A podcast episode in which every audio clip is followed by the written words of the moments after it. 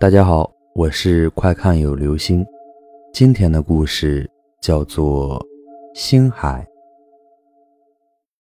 今天的故事呢，是由听友我已经到了音乐里面分享的。下面将以第一人称进行讲述。我曾经有一个可爱的狗子，名叫星海。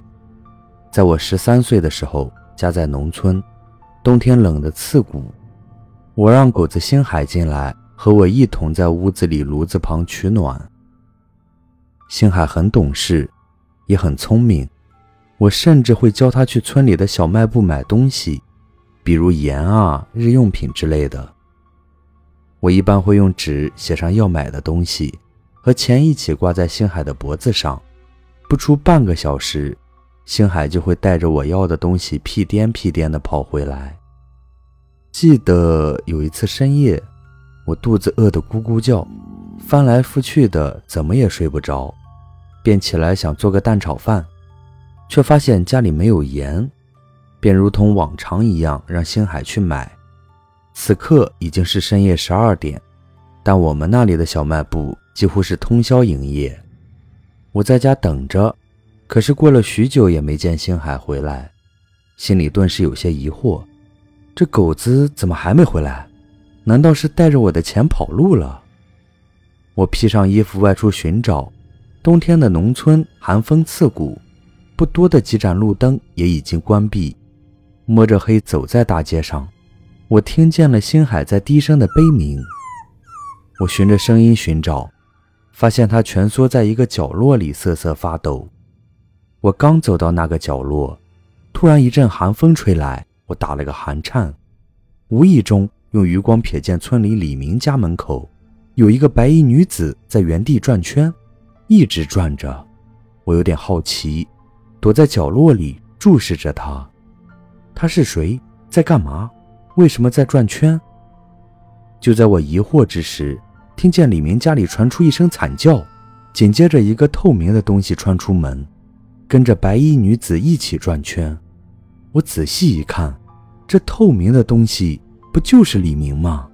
他怎么了？我抑制不住内心的恐惧，疯了似的想跑回家去，可我发现两腿发软，动弹不得。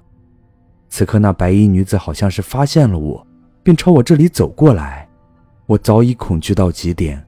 只见星海猛地从角落里窜了出来，撕扯烂买来的盐，甩向白衣女子，接着。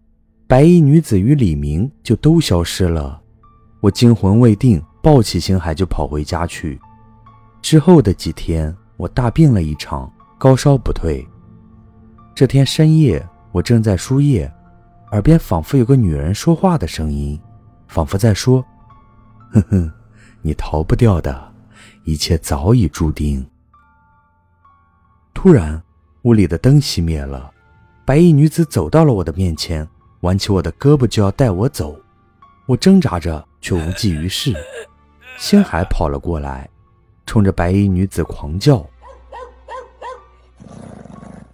我想起抽屉里有个吊坠，是当年村里的神婆送给我的。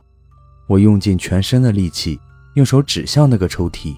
星海仿佛听懂了我的意思，跑向柜子，咬开抽屉，将吊坠叼了过来。此时那吊坠发出金光。照亮整个屋子，白衣女子被金光一照，惨叫了一声，消失了。之后，一切都安静了。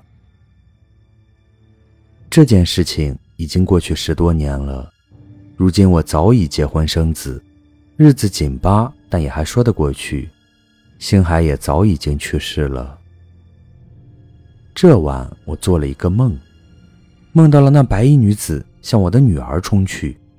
而星海突然出现，挡在了我女儿的面前。